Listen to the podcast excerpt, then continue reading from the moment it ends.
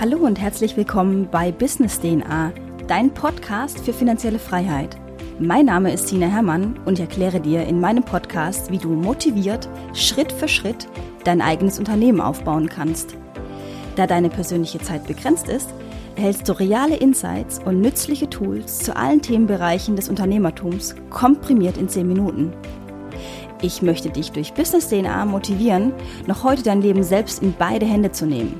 Und da Motivation allein nicht ausreicht, bekommst du von mir wichtige Tipps und Tricks an die Hand, wie du dein eigenes Business erfolgreich in die Realität umsetzen kannst. Mach Business auch zu deiner DNA und verdiene smart und skalierbar deinen Lebensunterhalt.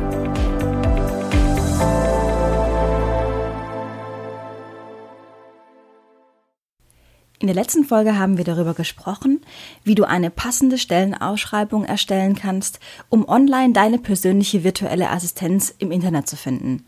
Du hast mehr darüber erfahren, was virtuelle Assistenten im Monat kosten und welche Online-Portale du nutzen kannst, um einen Mitarbeiter zu finden. In der heutigen Folge möchte ich ein wenig näher auf das anstehende Bewerbungsgespräch eingehen und darüber sprechen, wie du das Onboarding deines neuen Mitarbeiter meistern kannst. Am Ende bekommst du noch ein paar exklusive Insights an die Hand, aber da komme ich später drauf. Nun geht es also darum, ein Bewerbungsgespräch zu planen. Dazu musst du natürlich zunächst einen Termin mit dem Bewerber vereinbaren. Ich mache das immer folgendermaßen. Für ein Interview veranschlage ich zwischen 20 bis 30 Minuten. Danach plane ich mindestens zehn Minuten Pause ein, um mich selbst ein wenig zu sortieren und um mir Notizen zu machen über die Fähigkeiten des Bewerbers und meinen persönlichen Eindruck. Es ist natürlich super wichtig, dass du dich mit deinem angehenden Mitarbeiter auch persönlich gut verstehst. Denn die Zeiten von gruseligen Kollegen, die dich nerven und unsympathisch sind, sind endlich vorbei und du hast die Entscheidungsgewalt, mit wem du in Zukunft zusammenarbeiten möchtest. Genieße und nutze diese super Möglichkeit und Freiheit. Du hast nun ganz unterschiedliche Möglichkeiten, mit deinem Bewerber ein Gespräch zu führen. Wie bereits erwähnt, nutze ich Skype, um zu telefonieren. Jedoch präferiere ich immer ein Videotelefonat, um den Menschen auch zu sehen. Schließlich suche ich nach einem neuen Teammitglied und nicht nach irgendeiner Arbeitskraft. Also ist für mich der persönliche Eindruck super wichtig. Du wirst dabei auf Bewerber stoßen, die ein wenig schüchtern sind und eher kein Videotelefonat machen möchten. Ich kann dir aus meiner Perspektive sagen, ich mag es nicht, jemanden einzustellen, ohne die Person ansatzweise live gesehen zu haben. Wenn also jemand schüchtern ist, versuche ich der Person zu erklären, dass ich mich nicht für ihr Zuhause interessiere und es mir auch ganz gleich ist, ob der Hintergrund unaufgeräumt ist oder nicht.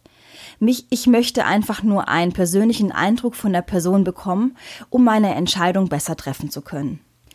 Du solltest dir tatsächlich während dem Gespräch mit einem Bewerber, aber allerspätestens nach dem Gespräch immer Notizen machen. Denn ich kann dir eines aus Erfahrung sagen, nachdem du sieben unterschiedliche Bewerber angehört hast, kannst du nicht mehr differenzieren, wer was gesagt hat und das Gesagte vermischt sich und am Ende weißt du nicht, wen du gut fandest oder nicht. Was ich auch grundsätzlich mache, ist Folgendes. Ich bereite einen kleinen Test vor. Also angenommen, ich suche eine virtuelle Assistenz, die meine Social-Media-Posts erstellt. In diesem Fall bereite ich einen Blogartikel vor und bitte die Person, aus diesem Blogartikel einen Facebook-Post inklusive Text zu erstellen. Dies mache ich natürlich nicht während dem Gespräch, sondern 24 Stunden vor dem Gespräch bitte ich die Person, solch einen Facebook-Post anhand meines Blogartikels vorzubereiten. Ich denke, mit diesem kleinen Test inklusive Videotelefonat hast du einen ersten guten Eindruck, welcher Kandidat sich für dein Team eignen könnte und welcher Kandidat vor allen Dingen auch die richtigen Skills hat, um dir in deinem Business weiterzuhelfen, um weiter zu skalieren. Nachdem du also einige Gespräche geführt hast, solltest du dir so schnell wie möglich eine Liste mit deinen Top-Kandidaten erstellen. Ähm, damit solltest du nicht ewig warten, denn auch andere Unternehmen suchen Angestellte und es kann vorkommen, dass dein persönlicher Favorit eine andere Stelle gefunden hat, bevor du, ihn, bevor du auf ihn zugegangen bist. Deshalb empfehle ich dir immer eine Liste mit den Top 3 zu erstellen, damit du sozusagen ein kleines Backup hast, falls dein Top-Kandidat bereits vergeben ist. Hast du dich also für einen Bewerber entschieden, solltest du wieder Kontakt mit dieser Person aufnehmen und dein Angebot unterbreiten. Wie sind die Konditionen, die du deinem neuen Mitarbeiter anbietest? Ich setze dafür immer ein Dokument auf, in dem ich schriftlich niederlege, was ich zu bieten habe und wann sozusagen der erste Arbeitstag, Arbeitstag ist. Wenn du zum Beispiel eine Vollzeitkraft einstellst, dann solltest du diese immer nach getaner Arbeit bezahlen. Das gilt natürlich grundsätzlich auch für Teilzeitkräfte oder auch für, ähm, ja, wenn du jemand nur ein paar Stunden benötigst. Angenommen, du bezahlst deinen Bewerber wöchentlich, dann solltest du ihn immer am Ende der Woche bezahlen. Du kannst aber auch monatliche Bezahlungen aushandeln oder zweimal im Monat. Das ist eben sehr individuell und es kommt auf dich an und auch auf deinen Bewerber, inwieweit er das Geld benötigt. Ganz wichtig ist, erst nachdem du eine sichere Zusage von deinem Top-Kandidaten erhalten hast, solltest du dich mit den anderen Bewerbern in Verbindung setzen. Du kannst dir entweder via Skype anrufen oder eine E-Mail schreiben, dass du dich für eine andere Person entschieden hast, du aber gerne in Kontakt bleiben möchtest, da du auch in Zukunft neue Mitarbeiter suchst und in diesem Fall gerne noch einmal auf sie zurückkommen würdest. In jedem Fall solltest du auch in Kontakt bleiben, denn du hast bereits eine Menge Arbeit und Zeit investiert, um diese Person kennenzulernen. Dieser Vorteil solltest du nutzen, wenn du demnächst wieder auf der Suche bist. Nachdem du dich nun für einen Kandidaten entschieden hast, geht es darum, diese Person einzulernen. Hier empfehle ich dir, Google Docs zu nutzen.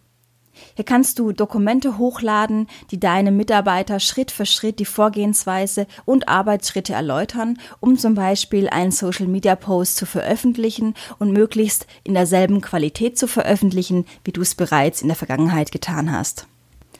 Ich nutze zum Beispiel das Tool LastPass.com, um meine Passwörter mit den neuen Mitarbeitern zu teilen, ohne dass er die Passwörter für zum Beispiel WordPress oder Buffer sehen kann.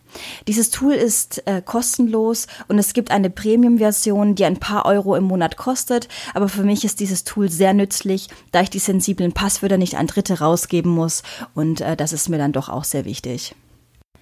Du solltest deinen Mitarbeiter nun Schritt für Schritt einlernen und nicht alle anstehenden Themen und Aufgaben durcheinander werfen. Das ist super wichtig. Zuerst das eine, dann das nächste Thema. Wenn du zum Beispiel mit Google Docs arbeitest, kannst du den Verlauf seiner Arbeit auch nachvollziehen und nachverfolgen, was sicherlich nicht schlecht ist, um auch die Qualität zu überprüfen. Was ich auch grundsätzlich mache, ich plane immer einmal wöchentlich ein Teammeeting via Skype ein, in dem man äh, die Arbeit der Woche durchgehen kann, aber auch der Mitarbeiter die Chance dazu haben sollte, seine Meinung und seine Ansichten offen kundzutun. Wie und ob du Teammeetings einplanen möchtest, bleibt deinem Führungsstil überlassen. Für mich ist es aber essentiell, weil ich mich eben auch unheimlich für meinen Mitarbeiter interessiere und ich möchte, dass er sich wohlfühlt. Nun möchte ich dir noch ein paar wertvolle Tipps mitgeben, ähm, die du auf jeden Fall beachten solltest. In jedem Fall solltest du sicherstellen, dass du deinen virtuellen Assistenten fristgerecht bezahlst. Die Bezahlung ist das A und O für deinen Mitarbeiter, denn er verlässt sich auf eure Abmachung und eine verspätete Zahlung oder überhaupt keine Bezahlung würde das Vertrauen in dich und dein Unternehmen unwiederbringlich zerstören. Du würdest deinen Mitarbeiter zudem sehr schnell verlieren, da er sich überhaupt nicht leisten kann, umsonst zu arbeiten. Auch er hat monatliche Lebenshaltungskosten, die bezahlt werden müssen. Dann kann ich dir noch ans Herz legen, habe Verständnis für die Kulturen. Du wirst sicherlich zunächst keine deutsche Person anstellen, da sie schlicht und einfach zu teuer ist. Dir muss also klar sein, dass andere Länder andere Sitten haben und dass vor allem die Asiaten oft sehr schüchtern sind. Geh auf deinen Mitarbeiter ein, wenn sie gute Arbeit macht, dann lobe sie und gebe ihr entsprechende Rückmeldungen. Habe auch eine offene Unternehmenskultur, das ist mir super wichtig, in der meine Mitarbeiter eine Stimme haben, die selbstverständlich gehört wird.